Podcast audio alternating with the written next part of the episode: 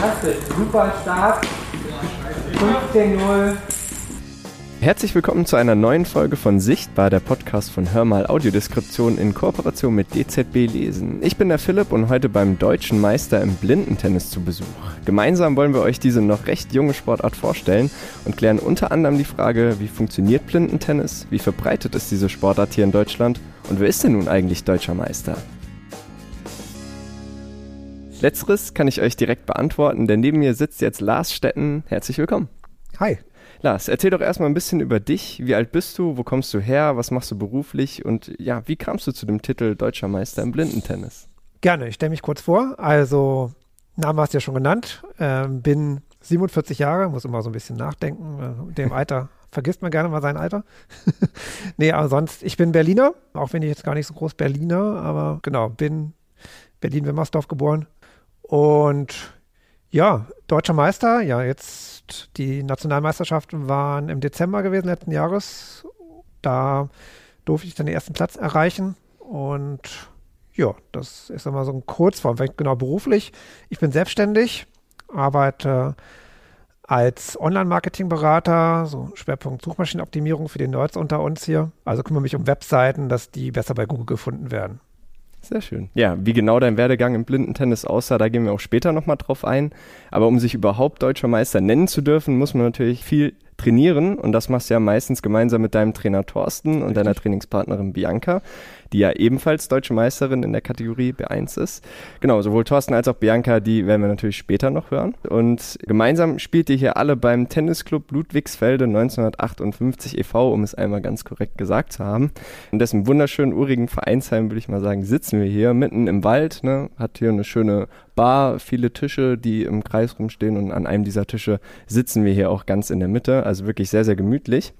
Und Lars, erzähl uns doch jetzt erstmal kurz etwas über den TC Ludwigsfelde. Ist das ein ganz normaler Tennisclub, der zusätzlich noch Blindentennis anbietet? Oder wie muss ich mir das Ganze vorstellen? Richtig. Also erstmal in erster Linie ein ganz normaler Tennisclub äh, hier in Ludwigsfelde. Wir sind ja eine kleine Stadt. Ich glaube, um die 27.000 Einwohner aktuell durch den Flughafen, wenn es immer mehr. Ein kleiner, schöner Tennisclub. Hier, wie du schon sagtest, idyllisch gelegen. Und ja, meine Tennispartnerin hat es ja gerade auch schon vorgestellt. Die Bianca ist dann, ist noch gar nicht so lange her, vor ein paar Jahren hierher gekommen zum Verein, hat ja angefragt, ob sie sich vorstellen könnten, Blindentennis zu machen. Und seitdem sind wir hier untergekommen. Ja, und sind sehr froh darüber, ähm, fühlen uns hier sehr wohl, äh, haben einen tollen Trainer und machen hier ja seitdem regelmäßig Training. Was heißt genau regelmäßig? Ähm, regelmäßig heißt eins bis zweimal die Woche. Mm, das hängt immer ein bisschen davon ab, wie wir es auch schaffen, beruflich und so weiter und so fort. Also ich kann mich kaum erinnern, dass wir wirklich mal größere Pausen gemacht haben. Da sind wir wirklich eisern sozusagen seit vielen, vielen Jahren. Ich glaube, das macht es auch ein bisschen aus. Und ja, sind da, würde ich immer noch sagen, kann ich zumindest für mich behagen und für uns, glaube ich, auch, dass wir noch motiviert sind, immer noch regelmäßig Training weiterzumachen und uns noch zu verbessern. Das ist schon mal ein gutes Zeichen. Bevor ja. wir genau weiter darauf eingehen, wo und wie ihr trainiert, wollen wir aber natürlich erstmal die Sportart Blindentennis vorstellen. Geschwindigkeiten von bis zu 210 Kilometern pro Stunde, Matches, die mehrere Stunden dauern können und Millionen von Menschen begeistern. Das ist Tennis. Eine Sportart, bei der in den meisten Fällen zwei Menschen mit einem Schläger einen kleinen gelben Ball flach über ein Netz hin und her schlagen. Der Ball darf dabei nur in einem markierten Feld aufkommen. Es gibt verschiedene Schlagtechniken, zum Beispiel einen flachen, schnellen Schlag ins hintere Feld, auch Topspin genannt, oder einen langsam untergeschnittenen Ball kurz hinters Netz, den Slice. Seit den 80er Jahren gibt es die Sportart auch für blinde und sehbehinderte Sportlerinnen und Sportler. Entwickelt wurde das sogenannte Blindentennis von dem japanischen Studenten Miyoshi Takei. Seit 2016 wird Blindentennis auch hier bei uns in Deutschland gespielt. Wo liegen jetzt die größten Unterschiede zum Tennis für Sehende? Also fangen wir vielleicht mal beim Material an. Ne? Wie sieht ja. das Feld aus, der Schläger und der Ball? Genau, also auf den ersten Blick ist es gar nicht so unterschiedlich. Also wir spielen halt auch auf den gleichen Plätzen, wo sozusagen auch die Sehenden spielen. Nur unser Platz oder unser Spielfeld ist verkürzt. Da komme ich gleich nochmal drauf zu sprechen. Mhm. Wir haben einen speziellen Ball. Also wir haben einen eigenen blinden Tennisball sozusagen. Der ist außenrum Schaumstoff, innen drin sozusagen hart, äh, also Art Golfball, akustisch hörbar. Ja, wir haben ihn ähm, auch hier. Genau. Und dadurch passiert auch nichts, wenn du mal einen Kopf kriegst oder so, was ja bei Blinden schon mal passieren kann. Und Ja, das ist sozusagen der Ball, der kommt aus Japan, wie auch die Sportart selbst. Das heißt, wir müssen sie halt auch immer meistens importieren. Das ist also noch durchaus ein Kostenfaktor. Mhm. Und der Tennisschläger ist auch da, je nachdem, welche Seeklasse, auch da können wir gleich nochmal drauf kommen, genau. ist der normalen Schläger aber ein verkürzter Griff. Für alle Tennis, ja, Experten oder Tennis, die sich Tennis auskennen, 23er Schläger. Bei B1, also bei uns hier, die gar nicht sehen oder so gut wie gar nicht sehen. Mhm. Ja. Genau. Und wenn wir schon bei den Klassen sind, welche Klassen gibt es dann quasi sonst noch? Welche Stufen? Genau. Also äh, in der Regel ist es halt bis B4. Also B1, B2, B3, B4. Mhm. Und genau. Und das ist halt sozusagen dann B2, die haben halt noch einen kleinen Seerest und geht halt bis V4, die noch ein bisschen, noch ein bisschen viel besser sehen. Und dann gibt es halt je nach Klasse auch, ändern sich halt sozusagen die Regeln auch ein bisschen. Ja. Also es ändert sich nicht nur der Schläger, sondern also die anderen dürfen dann schon mit ein bisschen anderen Schläger spielen, mit länger, etwas längeren Griff, sondern bei uns darf der Ball dreimal aufkommen, entsprechend bei den anderen zwei oder einmal. Genau. Und das Spielfeld selber ist je nach Klasse auch nochmal unterschiedlich lang bzw. breit. Kannst du das nochmal genau. gen genauer beschreiben? Also wie groß ah. muss ich mir das Feld jetzt, wenn ich ein normales Tennisfeld vor mir habe, ungefähr vorstellen dann? Ungefähr. Ähm, ich merke mir immer die Meterzahlen nicht ganz genau, aber das sind ungefähr, ja, so Pi mal Daumen für alle zwei, zwei Drittel ungefähr von der normalen Länge und halt auch ein bisschen schmaler. Und ja. die Felder sind ja auch noch bestimmt abgesteckt mit fühlbaren Linien. Vielleicht kannst du da auch ganz genau. kurz noch drauf eingehen. Ähm, richtig, also wir, wir wollen uns ja auch selbstständig orientieren und soweit möglich auch ohne sozusagen fremde Hilfe in Anführungsstrichen auch sozusagen das Spiel durchführen, unabhängig jetzt vom Schiedsrichter oder solche Geschichten. Das heißt, wir können uns auch weitgehend alleine auf dem Platz orientieren und dazu helfen natürlich auch diese Klebelinien oder je nachdem, was für ein Untergrund ist, gibt es halt verschiedene Materialien, mit denen gearbeitet wird. Sozusagen die Grundlinie, also auf der man steht, wenn man den Ball empfangen will, beziehungsweise die Aufschlagslinie, wo der Ball fliegen darf, wenn der andere Aufschlag macht. Die werden entsprechend abgeklebt und die Seitenlinien werden auch abgeklebt in der Regel. Genau, sodass wir halt auch eine Orientierung haben, wir uns entweder mit dem Fuß oder mit dem Schläger daran orientieren. Und das Wichtigste ist auch da sozusagen das Zentrum, also genau die Mitte im Horizontalen jetzt gesehen abzukleben, weil man nach, sozusagen sich normalerweise immer auch beim, beim Tennis immer in die Mitte orientiert nach jedem Schlag, beziehungsweise auch vom Aufschlag her das nah am Zentrum sozusagen durchführt. Okay, und der Aufschlag, ja. muss der immer von oben sein oder könnt ihr auch Aufschläge von auch, unten machen? Oder? Auch das ist wie beim Sehnetennis. Doch, ja. beim Sehnetennis ist ja auch Aufschlag von unten erlaubt, auch wenn man es beim Profitennis jetzt nicht sieht. Ja. Also selten, sagen wir so.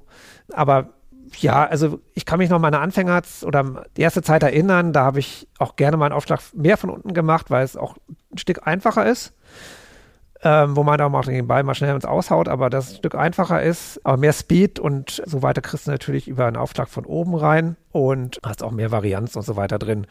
Das heißt, in der Regel wird auch wirklich der Ball dann auch von oben geschlagen, nur bei den komplett Blinden, denn nicht, wie man das vom sehenden Tennis geht, mit Ball mal ein bisschen in die Luft und dann schön schlagen. Das hm. funktioniert eher selten gut, sondern wirklich schon so von der Aufschlagbewegung her dass man immer so ein bisschen Schläger mit Ball noch in Berührung bleibt. Mhm. Ja, du ja. machst das ja schon ganz schön. Wir sind ja auch ein Podcast und kein Fernsehbericht, das heißt, ja, wir haben keinen visuellen Eindruck. Richtig. Kannst du das Spiel generell nochmal so ein bisschen beschreiben? Also ich werfe jetzt auch mal ein Klar. paar Fachbegriffen um mich. Ne? Beim Tennis spielt man entweder mit einem starken Topspin oder setzt einen kurzen Slice hinters Netz. Ja, ne? genau. Äh, und der Aufschlag soll natürlich immer schön schmettern am besten. Ne? ähm, ja, wie ist das bei euch?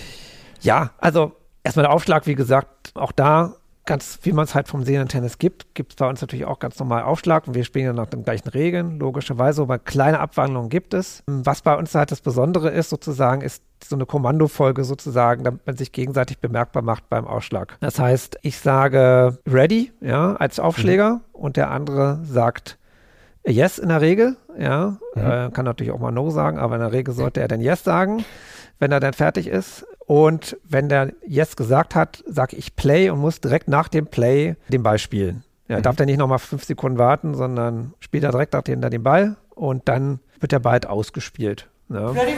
Yes, play. Genau, also ganz normal. Also bei uns halt beim, beim komplett Blinden gibt es jetzt in der Regel nicht so lange Ballwechsel. Ne? Mhm. Also da ist es halt schon so, dass auch ein Aufschlag oftmals auch über den Punkt entscheiden kann aber auch da ähm, wird das Niveau immer höher. Mhm. Und genau, also Das ist erstmal so das grundsätzliche Ding. Bei uns gibt es jetzt nicht so Surf and Volley sowas, ja? Ja. Also klar, wie ich ja schon erklärt habe, der Ball darf bei uns dreimal aufkommen beim, beim Komplettblinden. Das heißt, auch da brauchen wir halt entsprechend die Zeit, wenn der Ball auf unsere Seite kommt, können wir auch schon hören, ein Stück weit, ob der Ball kurz so lang geschlagen worden ist. Kann man schon beim ersten Aufkommen hören, wenn man ein bisschen geschult ist. Und dann kann man sich halt entsprechend richtig zum Ball stellen und so weiter und so fort. Das ist halt entsprechendes lange Training, um sich halt vom Gehör her auch äh, richtig zum Ball zu stellen und den Ball auch dann gut zu treffen. Ne? Sehr schön, genau. Und wie merkst du, dass du dich verbesserst, beziehungsweise wie lange dauert so dieser Prozess von ich bin froh, dass ich den Ball treffe, bis hey, das war jetzt, nehmen wir es mal, einen schönen Ballwechsel? Du meinst jetzt über die Jahre hinweg so, ja. ja. Also ich kann natürlich nur von mir sprechen und das war natürlich am Anfang, also da waren wir froh über jeden Ball, den wir erstmal überhaupt irgendwie ansatzweise wieder getroffen hat, der rüberkam sozusagen. Gerade am Anfang, gerade die ersten Monate überhaupt ein Gefühl dafür zu kriegen, ja, für so ein Timing, auch so einen Ball überhaupt zu treffen. Mm. Und das tolle Gefühl zu haben, so, wow, so ein Ball kommt auch mal, kommt zurück, ja. Das Mhm. war natürlich ein überragendes Gefühl, so ein Mal mal irgendwie zurückzukriegen. Das, das kann ich mich schon erinnern. Und da war man einfach froh, wenn das Ding halt irgendwie zurückgekommen ist. das, da ging es sich irgendwie darum, dass es irgendwie jetzt tolle Schlagtechnik oder so, da waren wir weit von entfernt. Aber einfach dieses Gefühl ist natürlich schon überragend und man hat auch schon, wenn man halt lange spielt, ein Gefühl dafür, ob ein Ball tendenziell ins Ausgeht. Also fünf Zentimeter kannst du natürlich nicht beurteilen, aber du hast in der Regel ein Gefühl dafür, ob der Ball ins Ausgeht, schon während du ihn schlägst. Man hört vom Sound ja auch, ob man Ball satt trifft, also Mhm. wirklich auf dem Ideal, sozusagen auf dem Schläger, oder ob der am, am, am Rahmen ist. Und das fühlt sich dann einfach super an, wenn man weiß, okay, man hat den Ball super getroffen. Und auch wenn der andere noch rankommt und zurückspielt, das ist dann in dem Fall, ist der trotzdem super, dann spielt man halt weiter. Aber einfach das Gefühl, das ist gerade auch ein guter Schlag gewesen. Ja, Ja. sehr schön. Ja, wenn ihr übrigens noch mal ein paar visuelle Eindrücke von unserem Tag heute mit Bianca, Thorsten und Lars gewinnen wollt, dann schaut gerne mal auf unserer Instagram-Seite hörmal.audio vorbei. Dort haben wir wirklich einige tolle Impressionen für euch noch gesammelt. Kommen wir jetzt aber nochmal zurück zu euren Trainingsstätten, denn ihr habt ja mehrere und im Intro hat man euch ja auch schon spielen gehört. Dort waren wir nämlich in einer, ich nenne es jetzt mal professionelleren Tennishalle mit ja, vier Feldern aus Teppichboden, die dann durch Ballabfangnetze getrennt sind. Und jedes Feld hat Bänke für die Sachen äh, von euch Spielern, ein Schiedsrichterpult, also nahezu perfekte Voraussetzungen, würde ich jetzt erstmal so sagen. Nun trainiert ihr aber ja nicht immer dort, ne, sondern meistens in einer klassischen Schulturnhalle hier in Ludwigsfelde mit Hallenboden oder eben im Sommer dann draußen auf den Sandplätzen vom TC Ludwigsfelde. Das sind also drei komplett unterschiedliche Untergründe. Genau. Aber ja, wie groß ist denn nun der Unterschied beim Spielen? Also schon teilweise sehr unterschiedlich. Also da hinzu kommt nochmal die Akustik, ja. Also der Untergrund und die total unterschiedliche Akustik. Ja, also wenn wir auf Teppich trainieren, also in der Halle, kann auch sein, dass wir mal einen Tag erwischen, wo an den Nebenplätzen nichts los ist und an anderen Plätzen, da wird Halligalli gemacht. Mhm. Ja, auch das ist schon mal ein Riesenunterschied, natürlich. Auch draußen kann das einen Unterschied machen. Und dann natürlich hast du vom Sand halt einen ganz anderen Speed. Auch das hängt wieder vor- ein bisschen nach. Spielst du mit neuen Bällen, spielst du mit alten Bällen. Es gibt so viele Variablen sozusagen, die mit reinkommen, ob der Ball dann etwas höher abspringt oder weniger hoch abspringt. Mhm. Auf dem Teppich springt er in der Regel halt auch ganz gut ab. Ja. Und ja, es ist wirklich, glaube ich, sehr individuell, wo man am besten mit klarkommt. Also wir konnten uns am Anfang zum Beispiel überhaupt nicht vorstellen, auf Sand zu spielen. Also erstmal, weil man da die Linien gar nicht richtig gut halt sozusagen taktil machen kann. Ja. Und ist schon auch ein bisschen Herausforderung sozusagen, da auch die Bälle dann zu treffen. Mhm. Und so gibt es halt extrem unterschiedliche Untergründe, aber es ist halt auch, weil wir beim Turnier nie wissen, mit welchem Untergrund wir halt zu tun haben. Ne? Das ist ja letztendlich, wir beim Profis, auf Rase spielen wir jetzt nicht. Äh, Ja. Jedenfalls wisst ihr jetzt noch nicht, dass Blindtennis auf Rase stattgefunden hat. Aber sonst haben wir auch da halt verschiedenste Untergründe. Und ja, also da müssen wir uns halt auch letztendlich drauf einstellen mit allen. Und ähm, es hat überall ein bisschen anderes Timing. Mhm. Aber auch da in erster Linie kommt es erstmal darauf an, einen gut, ganz guten Aufschlag zu haben und dich halt auch, und das merke ich bei mir immer, mich erstmal auf die Akustik einzustellen. Ja, also wenn ich in so einem, auch bei so einem Turnier, ich kann mich erinnern, an ein Turnier vor zwei Jahren oder vor drei Jahren in Polen, da habe ich gedacht, ich bin in der Bahnhofshalle. Ja, also, ähm, boah, so voll der Hall und so. Also da habe ich gedacht, Mann, oh Mann, also das wird richtig kribbelig heute. Und Mhm. das zieht auch extrem Konzentration ab, ja. Also, und das hat auch, geht der natürlich wieder unterschiedlich mit um. Aber ich brauche sich erstmal diese, sagen wir mal, diese Störgeräusche sozusagen vom, vom Kopf her aus wegzuschalten. sich wirklich nur auf das rasselnde Geräusch des Beis zu konzentrieren oder auf die Kommandos, das braucht halt wirklich Zeit. Ja? Und viel Training, Training, Training. Und umso mehr natürlich die Abläufe besser funktionieren, umso mehr, ja, kannst du natürlich auch damit besser umgehen. Aber äh, ja, das ist immer so Sachen, da muss man sich ein Stück weit auch drauf einstellen. Ja, gerade Training ist Training und Turnier ist Turnier. Das hat völlig unterschiedliche Sachen, unabhängig von der Anspannung oder von Nervosität oder solche Geschichten, auch Akustik und solche Geschichten, die da mit reinkommen äh, sich halt darauf einzupassen, das kommt alles dazu. Mhm. Aber da habt ihr ja schon mal sehr gute Voraussetzungen mit euren drei verschiedenen Trainingseinrichtungen. Das würde mich jetzt noch interessieren. Ihr könnt aber theoretisch wirklich einfach jedes normale Tennisfeld so für euch umfunktionieren, dass ihr ja, da mehr oder weniger könnt. gut. Also wie gesagt, Teppich ist schon am einfachsten, ja. Ähm, weil man das halt auch ganz gut abkleben kann. Auch da gibt es jetzt keine Standardlösungen. Wie gesagt, auch da haben wir jetzt auf dem Turnheimplatz eine gute Lösung gefunden, mhm. finde ich jetzt. Ähm, für Sandplatz auch da ist noch viel in Diskussion, sage ich mal gerade, was da eine gute Lösung ist. Ja, wie klebt ähm, ihr da die Linien? Also wie, wie halten die auf Sand? Weil ja, also wie gesagt, da gibt es jetzt auch noch keine Standardlösung. Ähm, da benutzen wir jetzt aktuell, ehrlich gesagt, gerade gar keine zusätzliche äh, Hilfe, gerade jetzt okay. aktuell auf Sand, weil man so ein bisschen noch die Linie fühlen kann. Okay. Ja, so mit dem Schläger. Ja. Genau. Und dann äh, kommen wir auch nochmal zu einem ganz großen Thema Orientierung. Jetzt gibt es ja beim Blindentennis nicht nur das Einzel, sondern auch Doppel. Ne? Und das stelle ich mir persönlich dann nochmal super, super schwer vor, denn mhm. wenn du alleine spielst, dann weißt du, dass da niemand ist, mit dem du zusammenstoßen kannst. Ne? Aber beim Doppel wiederum, das erfordert doch eine riesen Konzentration, äh, mhm. dass man sich da nicht die Köpfe einrennt, oder? Mhm. Also wir haben aktuell noch keine Meisterschaften im Doppel mhm. bei, beim Blindentennis. Auch das ist natürlich ein Argument. Also es gibt auch einige Spieler, die sagen, nee, das möchten sie sie nicht. Das trauen sich einfach auch nicht zu. Genau wie du sagst, also es ist eine Sache der Kommunikation. Also gut, Bianca und ich spielen schon seit sechs, sieben Jahren ständig zusammen. Wir kennen uns sozusagen. Aber auch da kann mal was passieren, theoretisch. Ist jetzt noch nie was passiert. Aber da muss man ein Stück weit auch sozusagen dann vorher auch festlegen, wie man miteinander kommuniziert oder der Klassiker ist halt, wenn der Ball durch die Mitte kommt, ne? nicht, dass beide auch durch den Ball geht und dann knallen entweder die Körper oder die Schlägerbeine zusammen, ja. sozusagen im schlimmsten Fall. Da muss man halt irgendwie einen Weg finden, miteinander zu reden. Aber es hört sich jetzt schlimmer an. Ist, also es ist alles machbar und alles gut und ich spiele total gerne Doppel. Und man kann halt auch beim Doppel auch mal gut so aus sozusagen aus Spaß auch mal gerne mit jemandem spielen, der halt ein bisschen besser sieht. Dann kann man halt sozusagen einen komplett blinden, einen mit der ein bisschen noch was sieht, zusammen mal spielen lassen oder so. Äh, ist ja außer Konkurrenz sozusagen. Ne? Mhm. Und es macht totalen Spaß. Aber es hat sich bis jetzt halt noch nicht gezeigt oder hat sich noch nicht so durchgesetzt, dass es irgendwie jetzt international oder auch national irgendwie gespielt wird, sozusagen für, für die Rangliste. Hallo, wir mogeln uns mal ganz kurz dazwischen. Hier sind Tomke und Florian von Hör mal Audiodeskription. Schön, dass du unseren Podcast hörst. Tatsächlich produzieren wir aber nicht nur Podcasts, sondern bieten auch Veranstaltungen an. Ja, und ganz genau gesagt organisieren wir Veranstaltungen für und mit blinden oder sehbehinderten Menschen, Sportveranstaltungen, Theater, Musicals, Shows und vieles mehr. Unser Ziel ist es, mehr Menschen mit Behinderungen auf öffentlichen Großveranstaltungen sichtbar zu machen und eine inklusivere Veranstaltungslandschaft aufzubauen.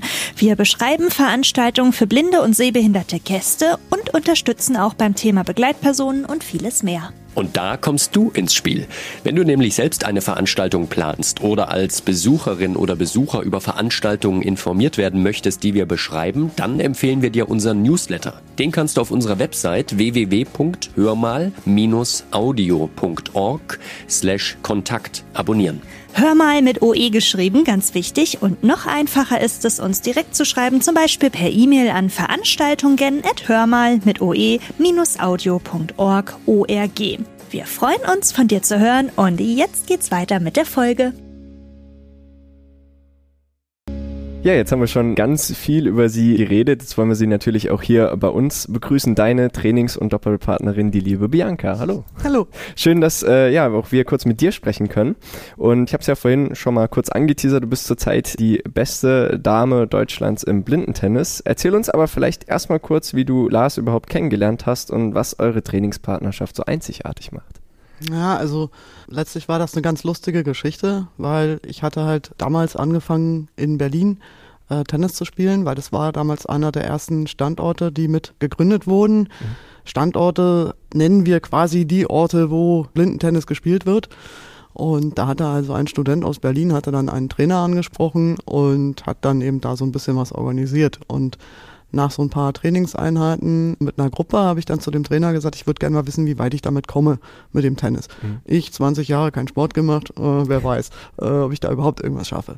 Und dann habe ich also da Trainingszeiten angeboten gekriegt, habe da auch irgendwie ein Jahr gespielt und auf einmal hörte ich dann so, ja, heute kriegen wir mal noch einen, der interessiert sich auch für Tennis.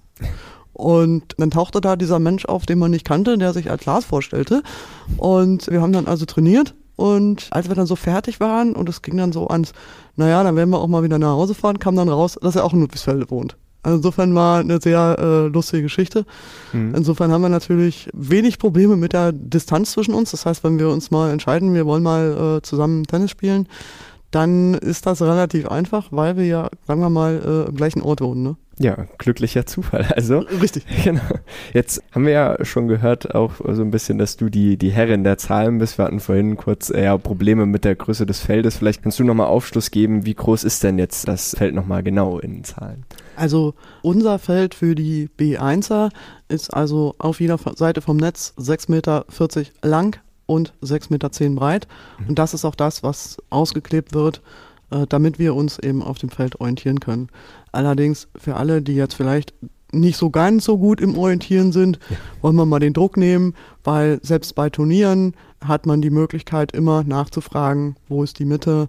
Das heißt, da gibt es entweder der Schiedsrichter oder einen Helfer, die einen dann äh, lenken können und sagen können, geh mal drei Schritte nach vorne, geh mal drei Schritte nach hinten. Also keine Angst vorm Ausprobieren. Okay. Und bei der Netzhöhe, ist die auch auf Normalhöhe vom Netz oder? Also bei uns, bei den B1ern, also bei den Vollblinden, ist es so, dass das Netz 83 Zentimeter ist in der Mitte und außen 91 Zentimeter. Das heißt sozusagen niedriger als bei den Normalsehenden. Allerdings macht es jeder unterschiedlich beim Training. Es gibt genug Leute, die mit der normalen Netzhöhe trainieren, einfach weil, äh, warum nicht schwieriger trainieren, als dann am Ende beim Turnier haben. Ne? Mhm. Ja, jetzt hast du ja schon unzählige Titel eingefahren, soweit ich richtig informiert bin. Spielen ja auch bei den meisten Meisterschaften Damen und Herren getrennt. Kannst du mal kurz erläutern, wie sieht denn jetzt die Konkurrenz bei den Damen in Deutschland überhaupt aus? Ja, ich glaube, wir haben insgesamt das ganz große Problem, dass wir noch sehr wenig Spieler haben, über alle Klassen verteilt. B1 Herren ist da noch mit die am meisten vertretene Konkurrenz. Da kommen dann mal sechs, acht, was auch immer Leute zusammen. Das scheint sich auch international ein bisschen durchzuziehen.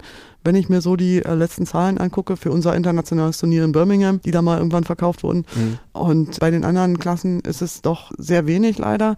Wäre schön, wenn sich mehr finden würden. Aber äh, ja, es gibt ja immer wieder dieselben Probleme, die wir alle haben. Nämlich die Einstiegskosten fürs Blindentennis sind verhältnismäßig hoch, allein schon durch den, okay. durch den Ball.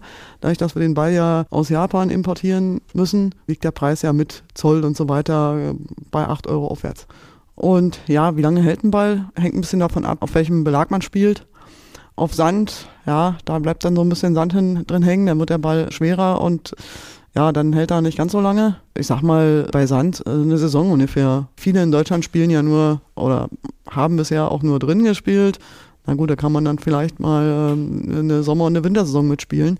Es ist aber oftmals so, dass eigentlich sehr viel länger mit diesen Bällen gespielt wird, um halt Geld zu sparen, um trotzdem eben spielen zu können, was dann natürlich bei den Turnieren für ziemliches Chaos sorgt, beziehungsweise anderes Timing halt, weil in der Regel soll ja beim Turnier mit neuen Bällen gespielt werden. Und wenn man dann von zu Hause kommt mit den Bällen, die kaum springen und auf einmal hat man einen neuen Ball, ähm, ist schon sehr interessant. Und äh, wir hatten bislang immer mal durch die Gold-Kremer-Stiftung organisiert, so eine Sammelbestellung, sodass man dann sagen konnte, okay, wie viele Bälle willst du haben? Dann hast du deutschlandweit halt, hast du dann eben mal, weiß ich nicht, 300, 400 Bälle bestellt, also als Gold-Kremer-Stiftung in Köln. Und ja, und da hat man sich mit reinhängen können. Und die haben sich dann auch um den Rest gekümmert, Zollabwicklung und so weiter. Aber ob das weitergehen wird, äh, muss man sehen. Okay, jetzt nennst du sie schon die Goldkrämer-Stiftung. Jetzt müssen wir natürlich unseren Zuhörern auch kurz erklären, was, was ist die Goldkrämer-Stiftung? Also ich erwähne die Goldkrämer-Stiftung sehr gerne, weil unser Start im Blindentennis in Deutschland war ja 2016 und damals hat der Deutsche Blinden- und Sehbehindertenverband in Kooperation mit dieser Gold-Kremer-Stiftung den ersten Blindentennis-Workshop organisiert. Das war Ende April, Anfang Mai, wo dann gemeinsam mit zwei Leuten aus England sozusagen den ersten Menschen hier gezeigt wurde, wie geht denn überhaupt Blindentennis. Und die unterstützen halt, uns halt auch zum Teil finanziell und so weiter. Mhm. Und ja, jetzt wissen wir, es gibt nicht so viele Leute. Wie wichtig, kannst du das nochmal beschreiben, ist dann diesbezüglich vor allen Dingen auch das Training jetzt hier mit, mit Thorsten und Lars für dich? Ja, also dadurch, dass ich sowohl hier in Deutschland als auch im Ausland äh, öfter mal damit rechnen muss und auch schon damit gerechnet habe, dass es gemischte Turniere gibt, also nicht Damen und Herren extra, sondern mhm. sozusagen Damen und Herren zusammen. Ist natürlich immer gut, wenn man auch mal gegen die Herz spielt, weil die schlagen ganz anders auf. Die schlagen schneller auf, mhm. länger zum Teil. Und das hat mir schon doch eine ganze Menge geholfen. Ich sag mal, Frauen schlagen anders auf, ist einfach so. Okay. Gibt es generell noch, noch Unterschiede im, im Spiel zwischen dir und Lars oder ist das dann eigentlich schon, ich sag mal, auf Augenhöhe, beziehungsweise auch so vom, vom Gefühl her gleich? Also ich würde sagen, das ist das ist gleich. Ich meine, man erwischt natürlich nicht immer bombastische Tage, aber äh, ich glaube, so, so viel nimmt sich das nicht bei uns. Okay, ja, das klingt auch alles sehr schön. Vielen Dank, liebe Bianca, und alles, alles Gute für die Zukunft. Und damit Lars und Bianca weiterhin so erfolgreich bleiben, brauchen sie natürlich auch einen erfahrenen Trainer. Und den wollen wir jetzt noch hören. Denkt an das große A, macht euch stabil, Körperschwerpunkt etwas absenken, und dann könnt ihr schnell arbeiten. Ja, hallo Thorsten. Schön, dass du dir die Zeit nimmst, auch mit uns hier kurz zu quatschen. Jetzt haben wir Blindentennis schon sehr gut aus der Spielerperspektive kennengelernt. Jetzt wollen wir es natürlich auch nochmal aus der Trainerperspektive kennenlernen. Bevor wir da aber genauer drauf eingehen, will ich natürlich auch nochmal von dir kurz wissen, wie du Lars und Bianca eigentlich kennengelernt hast und wie es dazu kam, dass du ihr Trainer wurdest. Ja, hallo erstmal Philipp, grüß dich. Ja, wie habe ich ähm, Bianca und ähm, Lars kennengelernt? Also Bianca habe ich folgendermaßen kennengelernt. Ähm, Bianca hat ja angefragt bei uns im Tennisverein, speziell den äh, Vorstand angerufen, ähm, ob die sich hier irgendwie äh, vorstellen, ähm, Blindtennis zu betreiben. Und äh, genau daraufhin wurde ich eingeladen, hatte mit Bianca ein Treffen hier mit dem Vorstand und äh, Biancas Mutti war auch dabei. Und genau, und dann haben wir uns irgendwie ausgetauscht und haben dann auch relativ schnell ähm, quasi den ersten äh, Trainingstermin festgelegt. Genau, und dann auch kurz danach eigentlich irgendwie gestartet. Mhm. Ja, cool. Äh, Kamst du eigentlich vor den beiden schon mal mit der Sportart Blindentennis irgendwie in Berührung? Überhaupt gar nicht. Also kannte ich wirklich nicht. Rollstuhltennis kennt mhm. man, hat man auch vielleicht schon im Fernsehen gesehen oder live. Aber Blindentennis bis dato überhaupt noch gar nicht. Keinen Kontakt gehabt. Okay. Und wie kann sich unser Publikum jetzt so eine Trainingseinheit bei euch vorstellen? Also wie ist da so der klassische Ablauf? Genau, also wir machen auf jeden Fall ein Warm-up machen uns warm und dann werden halt auf jeden Fall Bälle geschlagen. Man muss sich das eigentlich so vorstellen, so wie ich auch mit Sehnen halt äh, trainieren würde. Ihre Ohren sind ihre Augen quasi. Ähm, der Ball gibt das Geräusch und gibt den Ton an quasi. Und so ist es ja bei den Sehenden auch. Also man muss halt den Ball lesen, optisch lesen. Mhm. Und nee, also ich trainiere eigentlich genauso, wie ich mit Sehenden trainiere. Also wir machen halt Warm-up und dann ja, machen wir eben Techniktraining oder trainieren Laufwege, Vorhand, Rückhand, Aufschlag, Return. Aufschlag, Return ist ähm, so das Wichtigste. Mhm. Gerade also also nicht nur bei den Sehenden sind halt die Eingangsschläge, aber auch ähm, natürlich sehr, sehr wichtig bei den äh, Blindtennisspielern. Und dann versuchen wir halt Ballwechsel zu spielen, lange Bälle, kurze Bälle. Und ja, gibt halt keine, zum Beispiel keine, keine Volleys oder sowas, also Bälle, die man direkt aus der Luft äh, nimmt, mhm. weil, der, weil der Ball meistens in der Luft kein Geräusch mehr abgibt. Ja. Sondern meistens nur, wenn man gegen den Ball schlägt und wenn der Ball halt aufkommt. Genau, deshalb ähm, gibt es keine Flugbälle, die trainieren wir also halt ähm, auch nicht, aber ja, ein bisschen ähm, Differenzierungsfähigkeit, was ähm, den Krafteinsatz sozusagen der der Schläge betrifft. Also wenn ich halt vorne am Netz stehe, dass ich natürlich äh, nicht so hart gegen den Ball schlage, wie als wenn ich den hinten äh, von der Grundlinie schlage. Und genau, sowas trainieren wir halt. Genau. Mhm. Genau, du hast Lars darauf schon mal angesprochen, was jetzt nun äh, Topspin-Schläge und so weiter ja. ähm, betrifft. Es ist ja nun so, dass der Ball im Blindtennis halt ähm, bis zu dreimal aufkommen kann. Mhm. Und wenn der Ball eigentlich das dritte Mal aufkommt, ist er halt schon, also nach dem Absprung halt sehr, sehr flach. Da ist halt ähm, auch echt schwierig, noch den Topspin-Schlag irgendwie anzusetzen. Deshalb mit einer leicht geöffneten Schlägerfläche ähm, gearbeitet, ähm, so dass man noch unter den Ball kommt und den Ball nach vorne oben ähm, spielen kann. Mhm. Und genau, also wir arbeiten halt auch nicht mit einem, sag ich mal, normalen äh, Vorhandgriff oder einem extremeren Vorhandgriff, sondern eher mit dem äh, sogenannten Mittelgriff, der halt ähm, eben dazu führt, dass der Schläger halt leicht geöffnet ist. Also im, im sehenden Tennis würde man den halt für die Volley-Schläge nehmen oder auch für die Slice-Schläge. Und ja, so ungefähr ja. läuft's ab. Ja, da höre ich schon ganz viel Fachvokabular aus dem Tennis für Sehende. Das heißt, du bist ja auch äh, Trainer oder ursprünglich Thema oder hast wahrscheinlich Ich einen Trainerschein. bin für- C-Trainer, genau, genau. also auch jetzt ähm, seit ähm, fast 20 Jahren. Aber eine, eine C-Trainer-Lizenz. Okay, ähm, das heißt, fürs Blindentennis per se braucht man, oder gibt's gibt's da schon irgendwie spezielle Trainerlizenzen? Musstest du da was machen? Davon habe ich gehört, dass das auf jeden Fall angeboten wird, aber nee, ähm, habe ich eben mich dafür äh, noch nicht entschieden. Also es geht auf jeden Fall. Ähm, so würde ich sagen, wie gesagt, also ich trainiere wie mit, mit Sehnen, wie ich das mit Sehnen halt auch äh, machen würde und wir haben zum Beispiel den Oscar auch, der ist heute äh, nicht dabei, der ist, äh, glaube ich, elf. Und das ist halt natürlich schon eine andere Nummer, mit jemandem äh, zu trainieren, der überhaupt gar keine Erfahrung hat.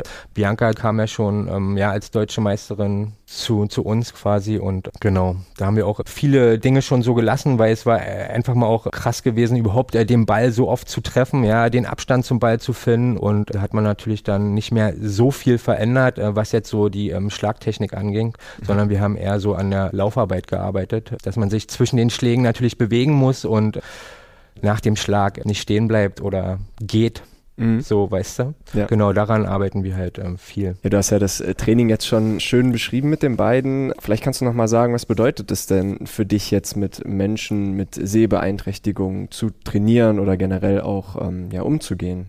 Genau, was ja kann ich da für mich ähm, mitnehmen? Also wie gesagt, ähm, dass ich da keine Vorurteile oder irgendwie sowas haben muss und ja, dass ich ähm, mich da irgendwie zurücknehmen muss und, und sie be besonders bevorzugt irgendwie als Behinderte behandeln muss oder irgendwie so, wenn ich das äh, so sagen kann. Ja. Und wie ist das, äh, wenn du jetzt mit ihnen, du bist ja mit ihnen auch auf Turnieren dann unterwegs? Ähm, ich war mit ihnen auf ein Turnier, bin ich tatsächlich mitgekommen und zwar zur letzten deutschen Meisterschaft in Löhne und ja, ich habe halt festgestellt, es ist halt eine, eine super Community und ähm, ich will jetzt nicht nur sagen, ähm, irgendwie, weil sie blind sind, deshalb sind sie eine tolle äh, Community. Das ist ja mit Sehnen genauso, aber es hat mir echt viel Spaß gemacht. Ich habe mit Lars ein Zimmer geteilt mit ihm und ja, war halt ein tolles Wochenende auf jeden Fall und ja, positive Erfahrung für mich. Ich habe dann auch so ein bisschen als Schiedsrichter auch gearbeitet und bin natürlich ähm, mit anderen Sportlern auch zusammengekommen, äh, konnte mit denen selber auch ein bisschen äh, trainieren und so weiter und ja, war, war eine tolle Erfahrung, die mir einfach auch ähm, Spaß gemacht hat und ähm,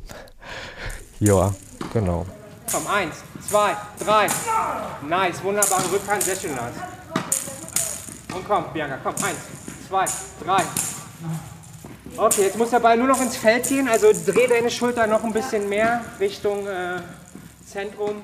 Welche Voraussetzungen braucht man deiner Meinung nach, um die Sportart äh, entweder erfolgreich oder sagen wir mal mit Spaß betreiben zu können? Also man muss halt ähm, die Lust an der Bewegung haben. So, ich denke, das ist das Allerwichtigste. Und ähm, der Spaß kommt dann auch meistens mit dem Erfolg. Und da ist natürlich ähm, der Trainer halt auch gefragt, dass er die Schüler nicht irgendwie überfordert, sondern genau einfach die richtigen Trainingsmethoden findet, die dann halt einfach zum Erfolg führen. Genau. Sehr gut. Vielleicht kannst du mal sagen, äh, was schätzt du an deinen Schützlingen jetzt hier am meisten oder was macht die beiden auch zum Besten in ihrer Klasse? Also wie ich das schon angesprochen habe, also sie haben unheimlich äh, Spaß eben am, am Tennisspielen und ja, nutzen halt jede Möglichkeit eigentlich auch ähm, zu trainieren. So. Und genau, also sind einfach ähm, sehr eifrig. Ja, ja das äh, klingt doch super. Ich sag mal, da muss sich die Konkurrenz auf jeden Fall auch in Zukunft, glaube ich, bei den Wettkämpfen warm anziehen, wenn sie auf die beiden trifft. Ich sag äh, danke vielmals, lieber Thorsten, und ja, natürlich auch alles Gute für deine Zukunft. Dankeschön. Wunderbar, schön äh, retourniert, Lars. Alles war gut, Aufschlag war gut, Return war gut. Wow. Kommen wir nun nochmal zurück zu Lars. Wir haben es ja schon gehört, die Sportart Blindentennis kam 2016 hier nach Deutschland. Aber wo kommt sie denn nun eigentlich her? Und ja, weißt du vielleicht auch, wie sie hier nach Deutschland gekommen ist? Also, die Sportart ist in Japan entstanden. Meines Wissens 1984 zum ersten Mal erwähnt worden, dass es die Sportart gibt. Und ja, 2016, wie du schon sagtest, nach Deutschland gekommen. Auch da wieder waren die Engländer diejenigen, die den Deutschen mal gezeigt haben, wie das funktioniert mit dem Blindentennis. Äh, ist witzige Parallele. Parallele. Äh, beim Fußball war es ähnlich, nur da ein paar Jahre vorher. Und genau, das war so entstanden. Äh, mittlerweile, lass mich nicht lügen, aber es sind also 15 bis 20 Länder auf der ganzen Welt, wo mittlerweile Blindentennis gespielt wird, so was so bekannt ist. Ne? Also es gibt bestimmt auch noch Orte, die halt gar nicht bekannt sind. Aber ähm, jetzt durch größere Turniere kriegt man mal auch mal mit, aus welchen Ländern die Leute alle so auf einmal kommen. Ja. Bleiben wir aber erst hier in Deutschland. Gerne. Äh, Wie, wie ist Blindentennis denn hier in Deutschland organisiert und aufgestellt? Also wie viele Spieler gibt es? Gibt es mehrere Vereine, beziehungsweise haben wir äh, vorhin schon gehört, Ja. es gibt hier Spielgemeinschaften. Und äh, wie sieht das auch mit Ligen aus? Ja, also Liga gibt es so nicht. Mhm. Das heißt, wir haben verschiedene Standorte in ganz Deutschland. Viele Standorte in Nordrhein-Westfalen. Gut, ist auch ein großes Land, also großes Bundesland, aber da ist wirklich die Häufung da extrem. Im Süden sind wir relativ dünn aufgestellt. Aber jeder hat die Möglichkeit, auch einfach bei sich mal einfach anzufragen. Also ich habe gerade mit einem gesprochen, der ist dann einfach zu seinem örtlichen Tennisverein sozusagen gegangen und äh, hat einen Trainer gesprochen und dann hat der hat sozusagen das Blindentennis dahin gebracht. Klar, also wenn du halt an einem Standort wohnst, wo es schon Blindentennis gibt, dann hast du vielleicht den Vorteil, dass es dann vielleicht auch gewisse Strukturen schon gibt. Also gerade hier bei uns im Berliner Raum, äh, wenn jemand hier sozusagen gerne auch bei uns rausfahren will nach Ludwigsfelde, von Berlin ja nicht so weit, aber, äh, aber auch in Berlin selber gibt es einen Standort in Zehlendorf. Und je nachdem, was man sich an Anfahrt so antun möchte, kann man natürlich auch entsprechend hier drumherum zu uns kommen. Und wie gesagt, Nordrhein-Westfalen am meisten Standorte, in Köln, Wuppertal, ähm, also verschiedenste Orte, Hamburg gibt es auch einen großen Standort. Und dann, wenn jemand Interesse hat, ist es als einfachste, sich einfach mal an uns direkt zu melden. Wenden, äh, das können wir dann in den Show Notes ja einfach mal reinpacken. Machen wir. Und dann, ja, einfach an uns wenden. Wir haben auch aktuell eine WhatsApp-Liste, wo wir uns als Spieler austauschen. Und ja, also da passiert gerade einiges. Hm. Und äh, wenn du schon sagst, WhatsApp-Liste mit Spielern, wie viele Spieler seid ihr ungefähr in Deutschland? Uh, äh, das ist immer da sehr viel Fluktuation drin. Das ähm, finde ich mal schwierig, mich auf eine Zahl festzulegen, aber lass es vielleicht 30 sein oder so. Kann sein, dass der eine oder andere dann noch irgendwo so einfach ein bisschen Ja. spielt. Ja, und wa- was mich nochmal interessieren würde, wie sieht's im Bereich Inklusion aus? Also können auch sehende Menschen Blindentennis spielen und wie ist das auch mit den Augenklappen? Also spielt ihr auch mit Augenklappen, dass ihr wirklich dann... Genau. Also wir haben bei B1, also bei denen, die gar nicht sehen, ist in dem Regelwerk so festgelegt, dass wir mit dieser Dunkelbrille spielen. Mhm. Ja, und dass es die wirklich blick- und lichtdicht ist. Das heißt, die dürfen wir dann auch nicht während des Spiels auch nicht anfassen und so. Ja, also beziehungsweise man muss halt fragen, den Schiedsrichter. Und ähm, das ist sozusagen vorgeschrieben, die anderen spielen ohne Brille. Die dürfen ihren Sehrest nutzen was Sehbehinderte auch gerne mögen in der Regel, äh, weil es nicht so viele Sehbehinderte und Sportarten gibt, wo der Sehrest auch entscheidend ist. Ja, genau. Verstehe, Also ja. das heißt, das ist der große Unterschied. Und Inklusion, also Sehende können auch spielen oder? Also nicht in unserem System, also nicht in Okay. unserem, sozusagen nicht nach Punkte oder in, in, die, in Rangliste. Ja, weil da gibt es, wie gesagt, wir haben dieses Klassifizierungssystem. Mhm. Äh, Das heißt, wir müssen auch ähm, uns erstmal vom Augenarzt durchchecken lassen. Darüber wird dann entschieden, ob wir jetzt B1, B2, B3, B4 sind. Und ja, das erklärte sozusagen schon, dass das dann die Einschränkung auch sein sollte. Mhm. Gibt es bei euch auch Leistungsklassen? Also aus dem Tennis für Sehende kennt man ja die, die typischen Leistungsklassen. Habt ihr sowas auch? Beziehungsweise wie groß sind auch die Leistungsunterschiede überhaupt? Also Leistungsklassen haben wir so nicht. Wir haben halt eine Rangliste, die halt sich hauptsächlich aus den Ergebnissen der Turniere ergeben. Und Leistungsunterschiede, ja, also ich hatte ja vorhin schon ein bisschen erwähnt, dass man mit einem guten Aufschlag auch schon ganz schön weit kommen kann. Ja, und das ist schon so, dass sozusagen ein Return-Spiel äh, dann schon auch Zeit braucht, bevor das funktioniert. Und das ging uns genauso. Also Return-Spiel meine ich damit wirklich, dass man auch dann mal wirklich mal ein paar Ballwechsel hinbekommt. Und dieses Niveau, da ist die Spitze halt noch relativ klein, aber sie wird immer größer. Und ja, also da merkt man natürlich schon Unterschiede. Aber das Schöne ist, bei uns darf halt jeder, wenn er auch gerade Anfänger ist, darf er sich halt einfach ein Turnier anmelden und mitspielen. Das heißt, ich würde dann Das bei einem heißt- Turnier auch als blutiger Anfänger direkt gegen dich spielen. Wenn, wenn es so ausgelost wird oder beziehungsweise wenn es sich so ergibt, sozusagen vom, vom Plan her, genau. Also und wenn man da. Gute Nacht, ja. Nee, also ähm, ich, ähm, ich finde es, das ist ja klar, ich verstehe schon auch, dass manche dann auch das jetzt noch nicht witzig, witzig finden, aber ähm, ich, ich habe das selber, ich habe mal Showdown, das ist eine andere Blindensportart gespielt. Da bin ich mal sozusagen eine Trainingsgruppe gekommen und dann habe, hieß es auch, neben dir steht die deutsche Meisterin und dann mhm. noch äh, der deutsche Meister oder so. Für mich war es jetzt kein Problem. Vielleicht andere denken, boah, dann kann ich ja gleich wieder gehen oder so. Aber wenn man halt Spaß an der Bewegung am Ball hat, soll das doch erstmal egal sein. Und dann ist es in Ordnung. Ich kann es aber verstehen. Man muss ja auch nicht gleich am Anfang gleich in die Turniere gehen. Also, ja. es, ähm, das ist ja, ist ja kein Thema. Ich finde es gerade am Anfang macht es ja einfach, einfach mal ein bisschen Spaß daran kriegen. Man muss halt einfach nur Geduld haben. Wenn man dann so sieht, boah, die Besten, die hauen den Bälle halt zurück und so weiter und ich kriege ja den Ball noch nicht mal berührt oder sowas. Ja, hallo, das geht jedem so, ja. Also mhm. das braucht einfach extrem diese Geduld. Aber wenn man halt Spaß dran hat und gute Stimmung hat insgesamt, dann kommt das irgendwann. Und es ist auch manchmal, es ist nicht so, dass jetzt irgendwie sowas linear ist, sozusagen von, von, von Entwicklung her, ja. Also mhm. ich habe das auch gemerkt eine Weile habe ich gedacht, es geht gar nicht voran. Auf einmal Busch. Von, gefühlt von heute auf morgen, auf einmal ging es, auf einmal, ja, war Ist man, war eine Liga höher sozusagen gefühlt gespielt, ja? ja. Also, das sind auch so Sachen, das muss dann auch sich erstmal einschleifen und dann kommt das halt irgendwann. Aber das ist, ist beim Sport halt so und letztendlich geht es, wie gesagt, um den Spaß und den haben wir äh, und wir sind einfach, einfach insgesamt eine coole Truppe und viele, also auch gerade auf den Turnieren, wir haben immer extrem viel Spaß auch drumherum, ja, hm. also das ist, muss man einfach auch sagen. Ja, jetzt sprichst du die Turniere schon an. Also ja. wir haben gehört, Ligensystem gibt es keine. Kannst du noch mal kurz einen Einblick geben, wie viele Wettkämpfe gibt es ungefähr und wie, wie sind die so? Sind das auch regionale Meisterschaften und dann natürlich nationale bzw. deutsche genau. Meisterschaften? Genau, es gibt diese eine nationale Meisterschaft einmal im Jahr und was die Turniere angeht, da entwickelt sich gerade einiges. Wir haben jetzt, lass mich nicht lügen, jetzt in Deutschland drei Turniere. Ja, Lüneburg, Düren und was habe ich jetzt vergessen? Genau, ähm, wir waren jetzt noch in, in, Niedersachsen sozusagen, Bremen bzw. Bad Salzdetfurt. Mhm. Aber auch da kann es sein, dass, dass jetzt bestimmt der eine oder andere mal was hinzukommen könnte. Und ja, international waren wir jetzt schönes Turnier in Polen. Das ist ja von der Anfahrt her dann auch noch machbar sozusagen oder auch nicht so weit. Natürlich gibt es international noch an anderen Ländern, aber die machen so ein bisschen dann auch teilweise unter sich. Aber da entwickelt sich gerade was. Wie gesagt, die World Games jetzt im August, das ist sozusagen das große mhm. Ding, wo nicht nur Blindentennis gespielt wird, sondern halt ganz viele Sportarten, wo sich, glaube ich, ungefähr 150 Spieler aus ganzer Welt angemeldet haben, also blinden, fürs Blindentennis. Mhm.